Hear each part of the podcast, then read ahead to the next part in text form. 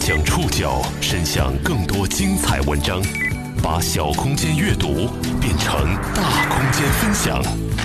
报刊选读，把小空间阅读变成大空间分享。欢迎各位收听今天的报刊选读，我是宋宇。今天为大家选读的文章摘自《南方周末》，将和大家一起来了解自制救命药的一群人。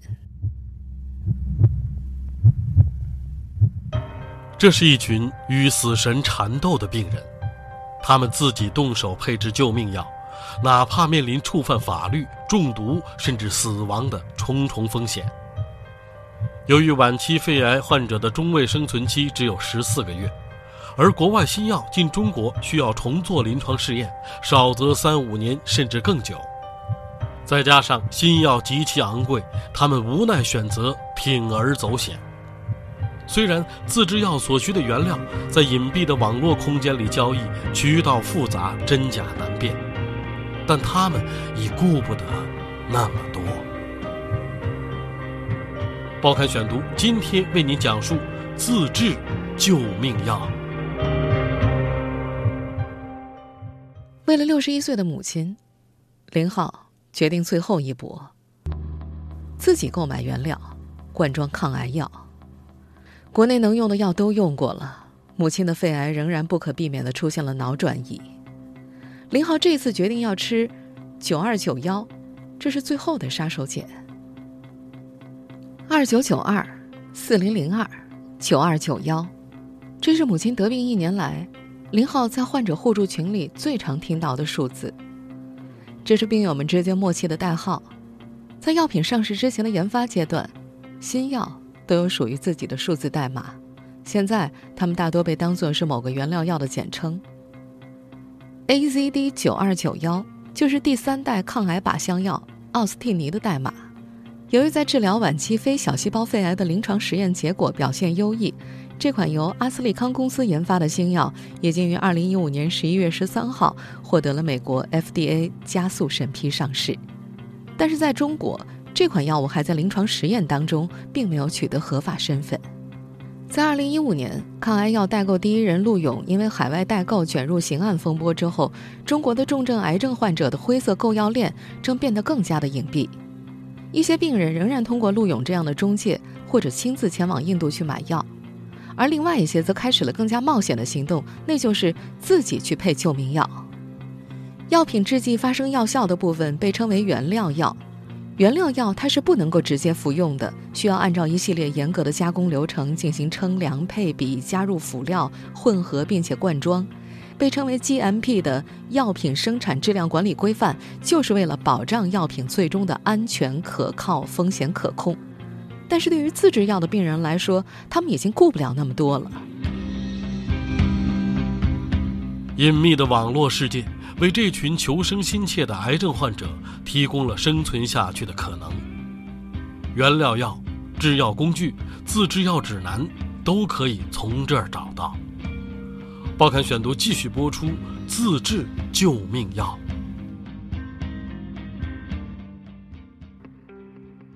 药勺，精确到千分之一的电子天平；称量纸、筛子、混匀器。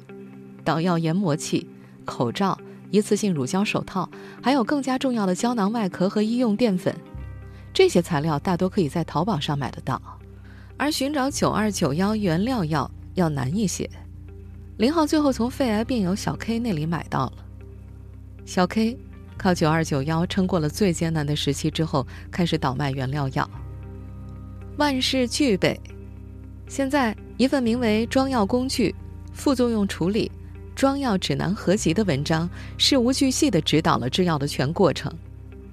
这篇文章早就在患者群体当中广泛流传，有一些贴心的病友甚至在指南的每一个名词下面附了详细的用法说明和购买链接。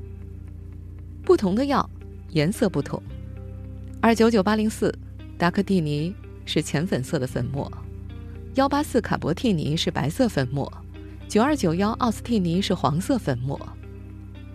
林浩买了一个月的量，三克，每克六百块钱，这可比黄金要贵多了。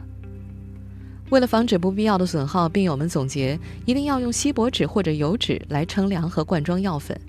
如果用白纸的话，那么药粉是肯定会粘在纸上的。装药是严肃而考验耐心的体力活。装药前，林浩会戴上医用手套，防止手出汗沾上药物。口罩也是必须的，一是不戴的话，脸上有可能会起红包；二来要防止装药的时候忍不住打喷嚏。林浩按部就班，一丝都不敢出错。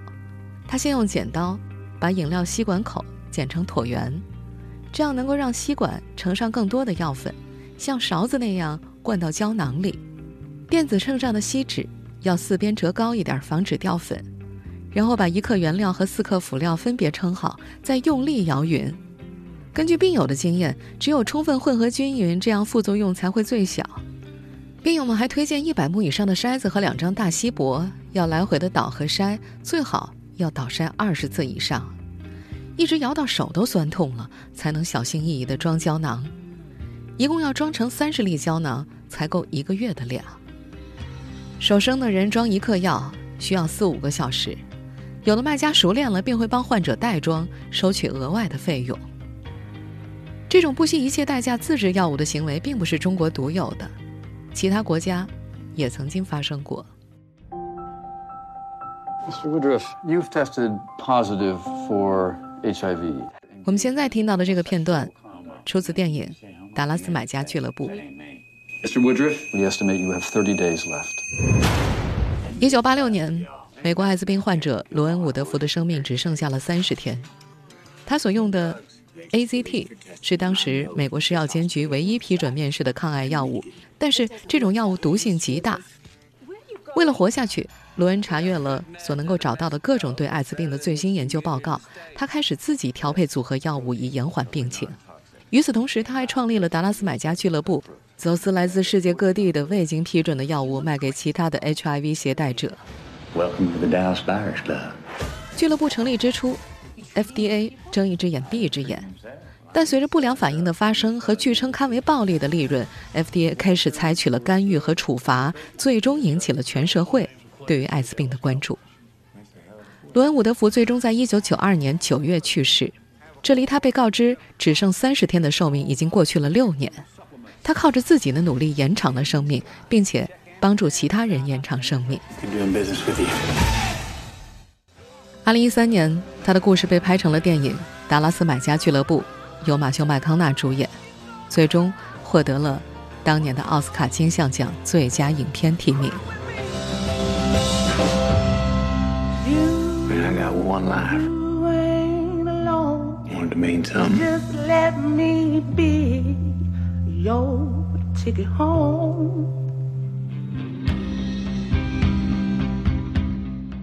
目前最新最好的癌症治疗药物都集中在欧美。按照中国现行的药品审批法规，国外新药进入中国需要重做临床试验，这个时间至少是三到五年，甚至更久。对重症患者来说，他们已经等不起。报刊选读继续播出：自制救命药。以往在中国，未获得审批的新药，想要找到合适的而且愿意参加临床实验的病人，都非常的难。因为在中国人的传统观念中，会把临床实验看作小白鼠，但是现在，对于有些癌症病人来说，即便连小白鼠的资格都算不上，他们仍然不管不顾的拿自己做没有任何安全保障的实验。如今，最新最好的药物都集中在欧美少数企业，为了保护创新，原研药通常都有十到二十年的专利期。在这期间，其他国家是只能进口而不能够仿制。但是在印度等国家，由于专利保护制度实行的比较晚，政府推行强制仿制药物制度，这使得印度的药企可以以非常低的成本仿制欧美高价原研药，药价会便宜上上百倍。而中国因为专利保护等因素，没有启动过药物强制许可制度。北京大学医学部药学院的陈静博士说。如果政府愿意启动强仿，或者是平行进口印度的仿制药，去印度买药或者自己制药的问题就可以解决了。陈静表示，强仿制度和平行进口制度我国都有，但是都缺少实施细则，无法实际操作，而且涉及到国际法、大国关系和国家政治等方面，执行起来会相当的有难度。按照中国现行的药品审批法规，国外新药进入中国需要重新做临床实验，而这个实验的时间至少是三年到五年，甚至会更久。但是，晚期肺癌患者的中位生存期只有十四个月。中位生存期的意思就是，仅有百分之五十的人能够活过这个时间。对于一些重症患者来说，他们已经是等不起了。只要有希望，他们愿意尝试任何新药。事实上，不仅是肺癌药物。丙肝抗病毒特效药也因为迟迟没有在中国上市，有一些患者也开始自行配药。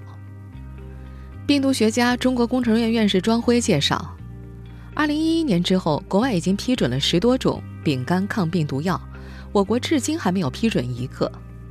我国的丙肝病人只好到国外去买药，或者他们会通过非正规的途径去获得药物。这一方面增加了病人的负担，还存在假药的风险，同时国际影响也不好。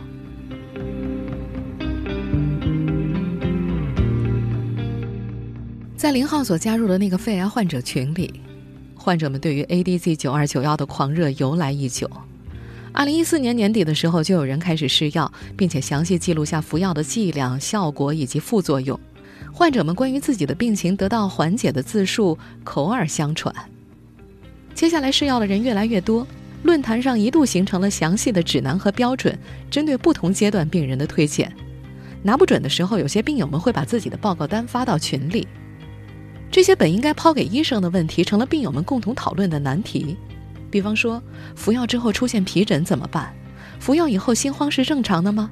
服药两周了还没起效，要不要加量？有些病友俨然已经成了答疑专家了。他们一度搜集到了欧洲临床肿瘤协会的临床试药数据、剂量推荐以及适用人群。另外，导致这些患者们私自配药的一个重要原因是天价正版药让他们望而却步。二零一五年十一月，AZD 九二九幺在美国正式上市的时候，病友群里引起了轰动。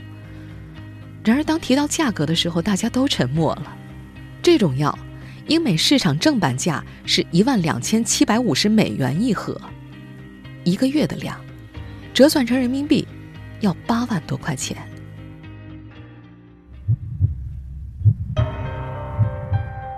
这是一个隐蔽的地下市场，QQ 和微信群是他们主要的交易聚集地。原料药的销售渠道十分复杂，科研院所、实验室、药企，甚至家庭作坊自制的都有，患者们真假难辨。报刊选读继续播出：自制救命药。QQ 群和微信群是病人和药贩主要的交易聚集地，很多群主就是药贩子，买药要私信群主，并且提供病历。据说进群的审核也非常严格，为了保证信息的私密和不被发现，进群之后二十四小时不提供病历诊断证明的就会被清除掉。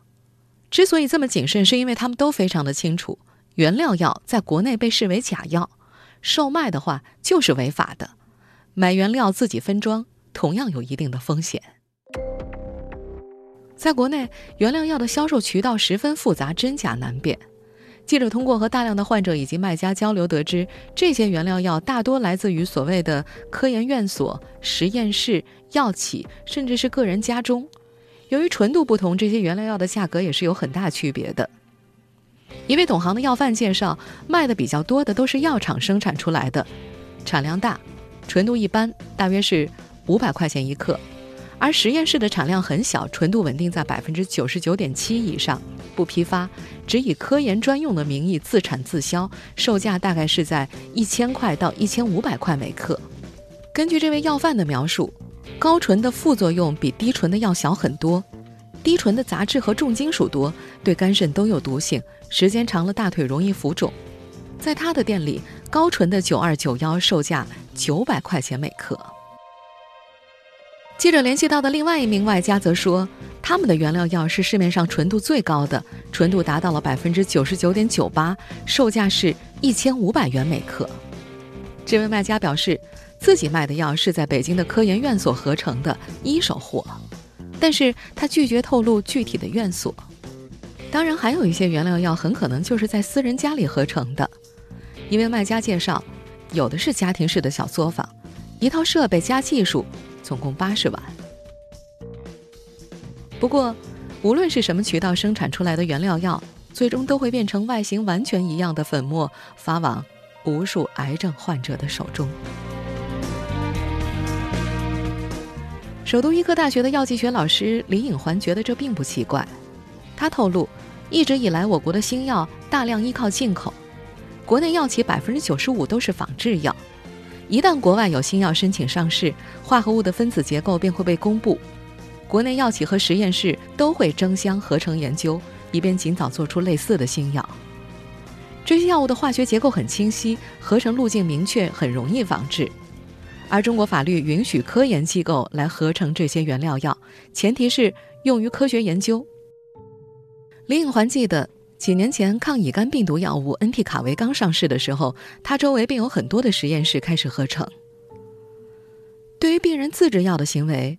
林颖环也表示理解。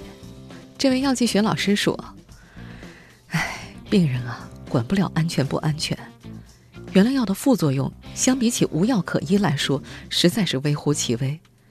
因为他们如果不吃，可能就是等死啊。”经人介绍，记者联系上了一位卖家。这位卖家自称，从他那里买药的病友服用不超过一个月就会起效。生存期能够延长十个月甚至更久，他还催促说：“最近快递查得非常严，如果想买，抓紧时间。我手上还囤了几颗，够几个人用的。”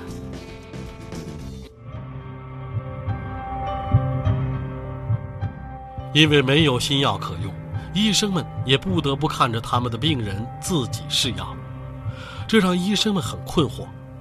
这些吃着国内没有批准的药物的病人来找他们看病，作为医生的他们该不该指导病人用药量？报刊选读继续播出：自制救命药。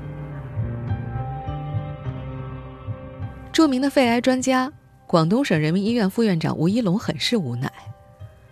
现在有很多病人都变成医生和化学家了，近几年他的病人当中吃原料药的比例越来越高。他接触的中国病人里有三分之一的人是自己买原料药吃的。这种病人自己配药吃的行为，实实在在的带来了医疗混乱，这让上海华山医院某科室的主任感到很困惑。这位医生说：“这些吃着国内没有批准药物的病人来找我看病，我们作为医生，是指导呢还是不指导呢？”于情，他应该帮助这些患者；于理。对于没有在我国审批上市的新药，药效和不良反应都是未知的，医生不应该私下指导。几百年来一直空空如也的癌症治疗库，在最近几十年已经被新药填满，也给病人带来了巨大的可能性。药物的排列组合、药量和给药时间的变化，在理论上，一种药失败了可以换另外一种不同作用机理的药，一种组合失败了还可以换另外一种。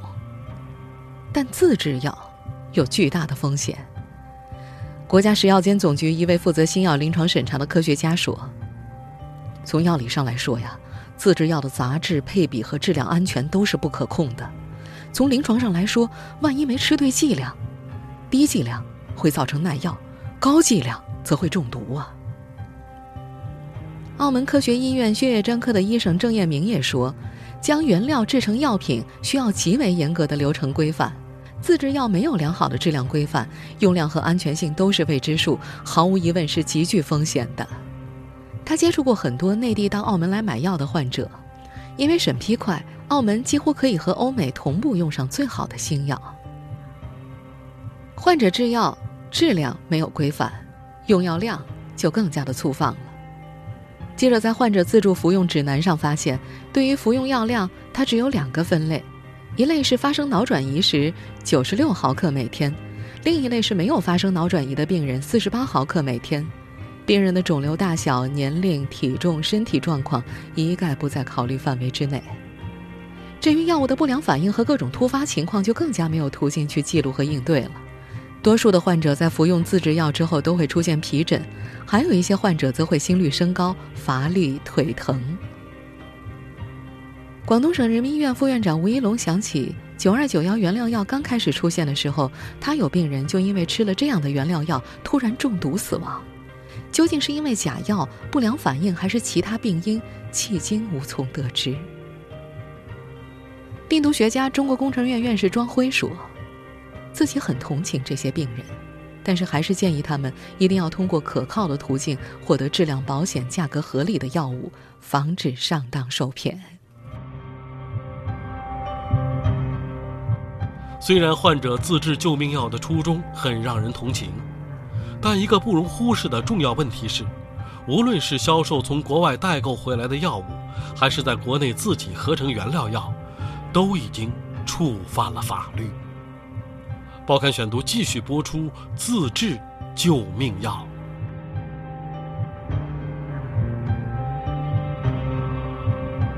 为了零容忍打击销售假药犯罪，刑法修正案规定，只要具有主观故意生产、销售假药的行为，即构成犯罪，不管是否牟利，是否发生实际的人身伤害。中国的药品管理法也规定，必须批准而未经批准生产进口。或者必须检验而未经检验及销售的，即认定为假药。刑法更明确规定，生产销售的假药以孕产妇、婴幼儿、儿童或者危重病人为主要使用对象的，应该酌情从重处罚。不过，事实上，中国最高人民法院已经为购买境外药品的认定开了口子。新的司法解释写道：销售少量根据民间传统配方私自加工的药品。或者销售少量未经批准进口的国外、境外药品，没有造成他人伤害后果，或者延误诊治，情节显著轻微、危害不大的，不认为是犯罪。抗癌药代购第一人陆勇也因此无罪释放。可是，像销售九二九幺原料药的行为，并没有豁免的可能。中国政法大学刑法研究所所长阮其玲说：“这是百分之一百的假药。”制作原料药是不是犯罪，要看是否存在销售经营行为。这几年各地检察院都有类似的案件，在咱们南京就有一例。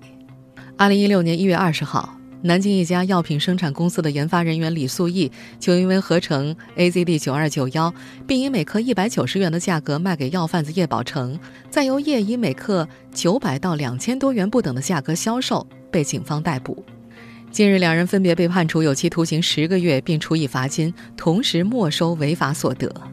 但是，阮其林也强调，司法对于这类案件不能够过于死板，患者的生存权有时高于一切。癌症对生命的毁灭近在咫尺。我国每年新发肺癌超过六十万人，平均每隔三十秒就有一个人死于肺癌。现在，在与癌共舞的论坛上，肺癌患者们又开始了新一轮的找药，因为一旦九二九幺耐药，还没有更新的靶向药能够接力治疗。耐药、新药、耐药、更新的药，由于癌细胞对于治疗药物不断的产生耐受性，癌症的治疗就像是不断的打怪升级一样，科学家们不断射向癌症的阿喀琉斯之踵，但是敌人。只需要换另一只脚就能够躲过一劫。有一些病友开始讨论在欧美和港澳上市的新药 PDE 免疫抑制剂，这种利用免疫系统来抗击癌症的新药，在百分之二十到百分之四十的患者身上取得了突破性的进展。如果起效的话，生命被延长的时间从以天计会变成以年计。不过，一个更加现实的问题是，PDE 免疫抑制剂实在太贵了。一次注射要三四万，一年要花上六十万，这对于普通家庭来说，太过于困难。而更多的患者，已经在试药和换药中离开了。在与爱共舞的论坛上，一位湖北网友的帖子标题很让人悲伤。他写道：“父亲患肺癌走了，靶向治疗小结和药物转让。”为了延续生命，他的父亲曾经自行服用了印度版的靶向药易瑞莎、卡博替尼、原料药九二九幺、二九九二、二九九八等多种药物组合。在帖子里，这位网友写道：“靶向药肠胃道反应很大，导致饮食很差，营养极度消耗，身体严重消瘦。早期靶向药副作用导致便秘，只有靠番泻叶导泻。最后，由于腹泻的副作用没有得到及时控制，出现了外周血容量不足、心功能受损，最终出现了心衰。没有人知道，这些严重的不良反应是不是和来路不明的原料药有密切的关系。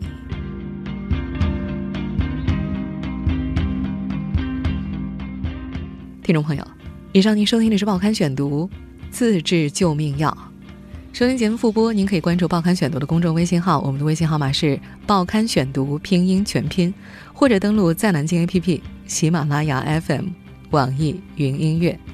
从下周一开始，宋宇将会休一个星期的年休假，在此期间，FM 一零六点九的节目将会由我的同事戴丽来代班，而我们的微信公众号、网易云音乐和喜马拉雅的更新呢，将会暂停一个星期。我们一周以后再见。